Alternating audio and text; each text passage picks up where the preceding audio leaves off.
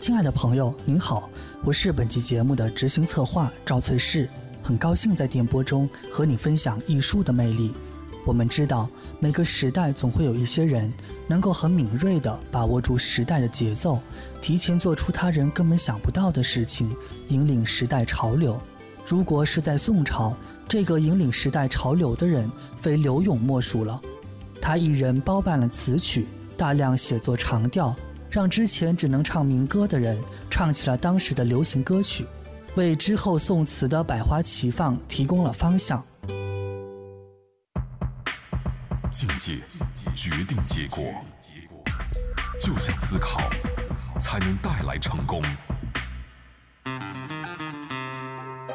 中央人民广播电台经济之声，每当夜晚来临的时候，属于智者。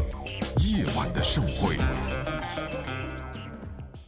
凡尘工作室全新节目《跨越时空的艺术碰撞》，今日主题：随性洒脱的大众情人刘勇。时光回到大约公元九八四年，刘勇出生了。他的父亲为他取的原名是柳三变，这个名字出自《论语》中子夏的一句话：“君子有三变。”望之俨然，极之也温，听其言也厉。一看就知道，这是他的家人希望他能够做一个修身齐家治国平天下的君子。而刘勇自己的愿望不是做君子，他只想像一条鱼一样自由自在的生活。不过，因为父亲和祖父都做过官，刘勇还是依照了家人嘱托进京赶考。十九岁的刘勇从老家武夷山出发，由钱塘入杭州，再经苏州到扬州，最后来到帝都汴京。可是这段路程，他居然用了六年的时间。其实并不是路途太遥远，而是刘勇对俗世美景看花了眼。初次走出大山的少年刘勇，每走到一处地方，都要迷恋那里的美好河山、繁华都市。沉醉于听歌买笑的娱乐场所之中。当他来到杭州时，尤其明显。他心想：这世间居然还有这么美的景色和这么富庶的城市，这不就是传说中的天堂吗？刘勇年轻的心激烈的跳动着，迫不及待的要用文字为这座城市、为这块城中宝玉西湖，勾画出他内心的画面。东南形胜，三吴都会。钱塘自古繁华，烟柳画桥，风帘翠幕，参差十万人家。云树绕堤沙，怒涛卷霜雪，天堑无涯。市列珠玑，户盈罗绮。尽豪奢，重湖叠眼亲家，有三秋桂子，十里荷花。羌管弄琴，菱歌泛夜，嬉嬉钓叟莲娃。牵起拥高牙，乘醉听箫鼓，吟赏烟霞。一日图江好景，归去凤池夸。年轻的柳永用他蓬勃的脉动，为人世间留下了这一篇热情澎湃的文字。如烟的柳树，彩绘的桥梁，高高低低的亭台楼阁，隐隐约约的十万人家，澎湃的潮水卷起霜雪一样白的浪花，宽广的江面一望无涯。再看那琳琅满目的珠宝，家家户户的绫罗绸缎。无不向世人展示着这座城市的无尽奢华，美丽的西湖和重重叠叠的山岭交相辉映，在这里，秋天时桂花满城飘香，而夏天的湖面极目所望，竟是少女般的荷花在风中摇曳。这首《望海潮东南行胜》的词作一经推出，刘永便名满天下。更有传说，一百多年后，金朝皇帝完颜亮在看到这首词后，不禁被“三秋桂子，十里荷花”的描述所打动，升起了向南征战的念头。不顾王公大臣们的反对，召集精兵强将入侵宋朝。虽然金朝的进攻最后以失败告终，但是刘永的这首《望海潮》却一直流传了下来。而那句高度凝练的句子“三秋桂子，十里荷花”也成为了杭州的名片。然而，二十五岁的刘永还不知道，等待他的命运竟是坎坷而落魄的一生。在那之前，他遇到了陪伴他一生的女子们，这群女子。是遍布在江南的歌妓。北宋王朝繁华极盛，日日欢歌，纸醉金迷，歌舞楼馆莺莺燕燕，梦幻般的哀婉弦歌，还有那轻俏婉转的莺声燕语。刘永忽然听到有人在唱他的曲子，脚步不自主地迈了进去。这一步，他一脚踏进一个风情万种的世界。这些女子不是大家闺秀，也不是需要父母呵护的小家碧玉，她们如同花花世界里的一朵朵不知名的野花，在众人嬉笑又不屑的目光中，在众多肮脏的踩踏里，努力挺直脊背，迎风开放。刘勇理解他们的眼泪，也能体会到他们的欢喜，于是刘勇拿起笔。开始写下许许多多关于这些女子的诗词。歌唱得好的是“何当夜明入帘窗，飞上九天歌一曲”；舞跳得棒的是“莺莺妙舞腰肢软，章台柳朝阳艳”；而会写诗的刘永更是称赞：“有美瑶清能染汉，千里寄。”小诗长简。一时间，北宋都城汴京的烟花巷陌里，到处都在传唱刘永的词，刘永成了男神排行榜的冠军。此时，科举考试举行，志在必得的刘勇却以惨败告终。于是，刘勇拿起笔墨，挥毫写下了词作《贺冲天》。这首诗词一经发表。便震动了朝廷与百姓。黄金榜上，偶失龙头望。明代赞遗贤，如何像？未遂风云变，争不自由狂荡，何须论得丧？才子词人自是白衣卿相，烟花巷陌，一曰。丹青屏障，幸有意中人堪寻访。且嫩为红已翠，风流事平生唱。青春都一晌，人把浮名换了浅斟低唱。我觉得他是第一个拒绝联考的小子，就是他觉得我干嘛要去考你这个试？我好好去跟人家喝喝酒、唱唱歌就算了。我相信当时一定很多年轻人觉得听到这首歌好过瘾，因为都唱出了他们的心声，只是为了考试做官，这个目的也太狭窄，所以刘勇就为自己走出了另外一个完全不同的文人的生命情调。那么这首歌就一直流传流传，大家知道到处都在唱这首歌，它变成了一个当时畅销的流行歌的排行榜第一名。如果用这样的形容词，大家可以了解到。因为当时有人就说，凡有井水处，必歌柳词。只要有井水的地方，都在唱柳永的这首词。大家知道，古代是没有自来水的，所以凡有井水的地方，就是有人住的地方，都在唱刘勇的这个歌。所以我觉得刘勇是一个最成功的大众歌手，就他写的词竟然在民间是这么大量被传唱的，最后连皇帝都听到了，大概皇帝也跟着就唱起来了，觉得。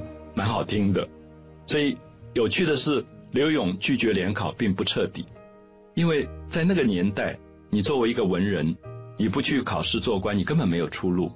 所以他第二年又去考了，考取了。他其实是一个聪明的人，对他来讲，考试并没有那么难。他稍微用功一点，少去几次酒家，他就考取了。好，考取以后公布了榜单上有刘勇，就皇帝看到这个名字说：“哎，这个人不是写那个歌词的吗？他不是说要人把浮名换来浅斟低唱吗？”皇帝就一火就把名字给涂掉，说：“何不去浅斟低唱？你自己讲的啊，说你不喜欢追求名利，你喜欢在酒楼里面喝喝酒、唱唱歌。”皇帝就把名字给勾掉，所以他又落榜了，就觉得既然要颠覆，你要叛逆，那你就去做一个歌手，你干嘛来考我这个试？干嘛要做官？所以刘勇就很惨，又落榜了。可是他就有点不服气，他觉得我一定要考取一次给你看看。所以再隔一年，第三次他又去考试，他换了一个名字，换了一个名字，就用了一个假名刘某某去考，考取了，然后也放榜了。所以他后来做了一个官叫。屯田员外郎，一个很小很小的小官了。那其实也没有做多久，他就不耐烦那种很公务员的打卡上班的那种体制，他又不做了。他还是继续在酒家里唱他的歌。那么这个人，我觉得最有趣的就是，他后来毕竟扮演的不是一个考试做官的角色，而是一个歌手的角色。他总是跟这些歌手混在一起，总是填很美丽的歌词。您正在收听的是。凡尘工作室全新节目《跨越时空的艺术碰撞》，精彩稍后继续。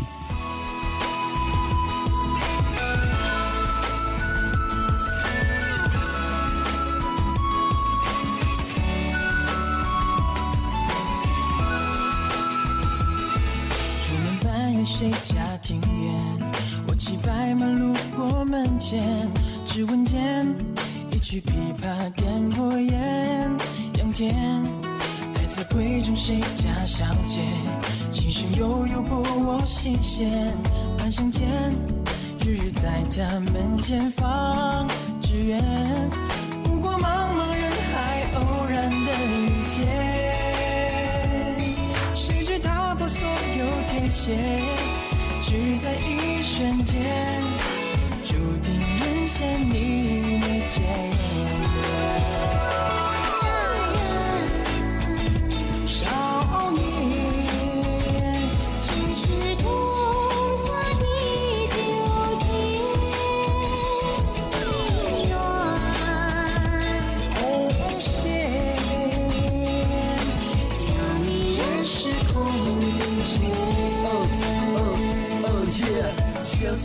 着你一起望着天，嗯，慢慢的、静静的度过久久的时间。凡尘工作室全新节目《跨越时空的艺术碰撞》，今日主题：随性洒脱的大众情人刘勇。在历史上，刘勇被称为千古第一情种，烟花巷陌里的歌妓们，成为他创作的灵感缪斯，一篇篇佳作随之出炉。其中最为著名的，当属那首贡献了名句“多情自古伤离别”的《雨霖铃》了。寒蝉凄切，对长亭晚，骤雨初歇，都门帐饮无绪，留恋处，兰舟催发。执手相看泪眼，竟无语凝噎。念去去，千里烟波。暮霭沉沉，楚天阔。多情自古伤离别，更那堪冷落清秋节。今宵酒醒何处？杨柳岸，晓风残月。此去经年，应是良辰好景虚设。便纵有千种风情，更与。何人说？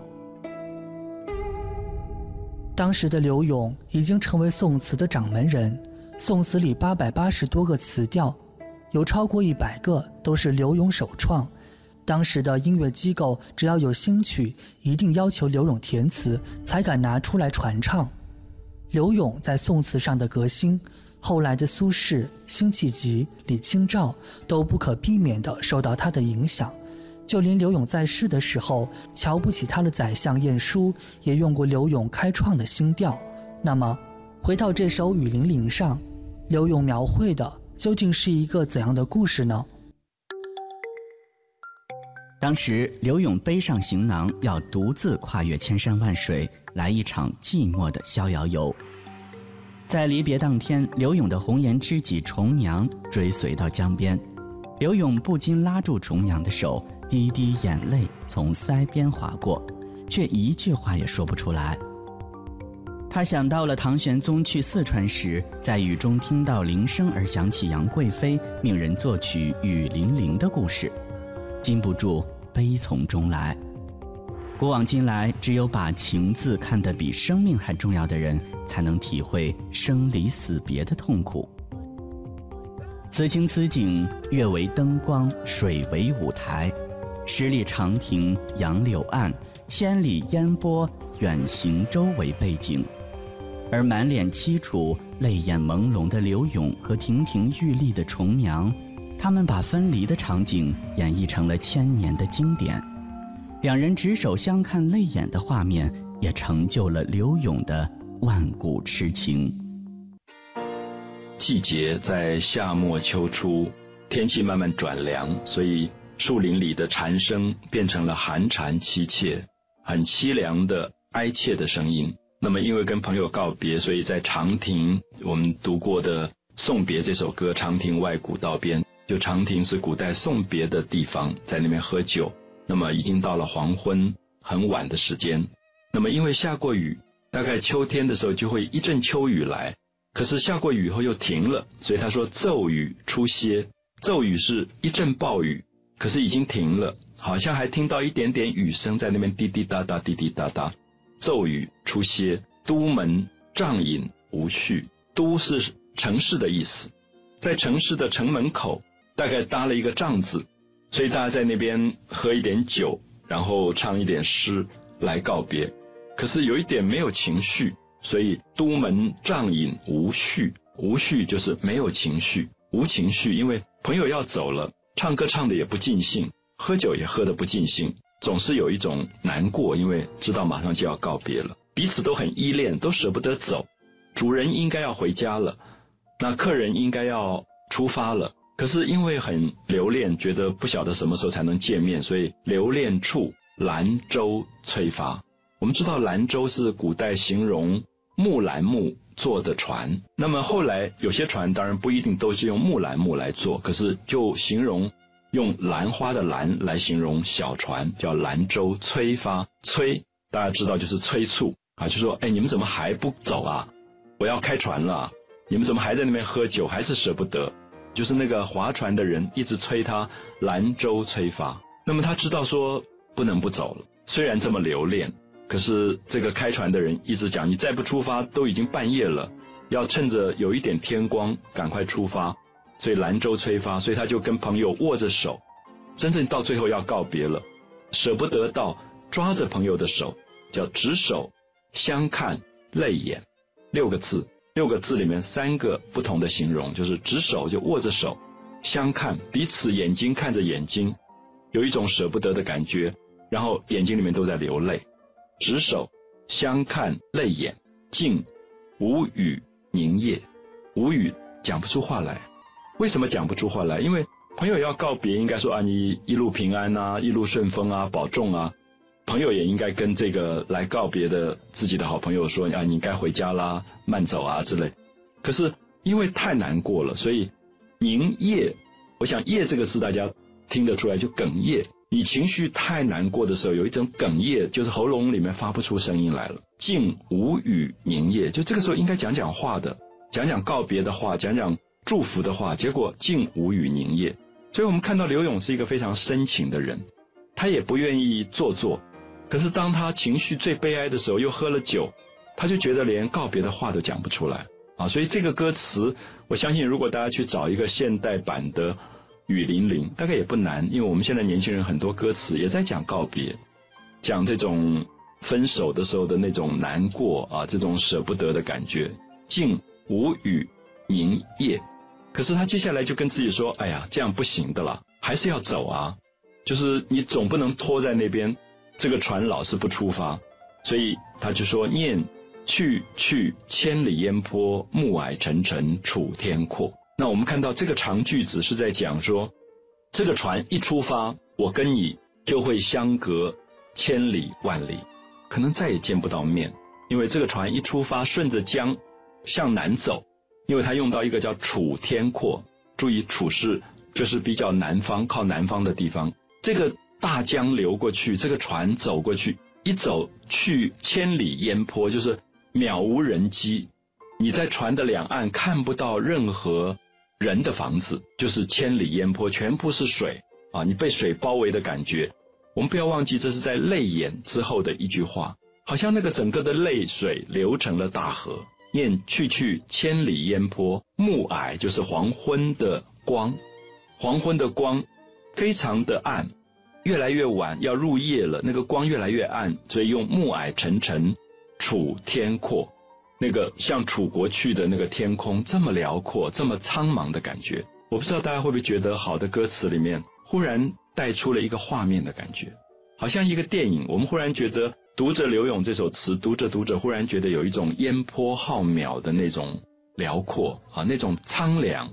因为你跟好朋友从此就告别了，分手了，好像再也没有能够在一起的这个机会。那么这个时候，我们看到刘勇回头来，好像有一个跟苏东坡不同的领悟。苏东坡的领悟是觉得人生。人有悲欢离合，月有阴晴圆缺，此事古难全。所以苏东坡把它转成了一个豁达。可是刘勇觉得人必须非常缠绵的去深情的眷恋，所以他的情感跟苏东坡非常非常不同。是他比较热情，比较强烈，比较觉得我就是舍不得，我就是缠绵。所以我一直觉得，其实现在的年轻人很可能。如果经过讲解，其实喜欢刘勇的程度，有的时候会超过苏轼。我觉得现在年轻人的歌词里，大部分是很强烈的，那个爱跟恨都很强烈。苏东坡其实很淡，因为他觉得人生经过大的灾难以后，这些东西都无足计较。可是刘勇不是，刘勇觉得他每爱过的一个女子啊，我想大家听得出来，我讲这句话的意思是说，他真的爱过蛮多的女子的。那么他其实很多情。可是，在多情当中，他又不是我们所说的腐烂的感情，他好像每一段感情他都很认真，所以他就说多情自古伤离别，因为你情感很多，所以离别对你来说就很苦。那如果这个人是一个无情的人，告别就告别了，好像就不在乎。可是刘勇不是，刘勇是一个多情的人，所以他说多情自古伤离别。啊，我想这个句子到现在可能。很多人都在引用，所以我也希望大家感觉一下这个句子跟苏东坡的句子情感上的不同到底在哪里？一个诗人写出了人生的豁达，另外一个写出人生的哀伤，多情自古伤离别。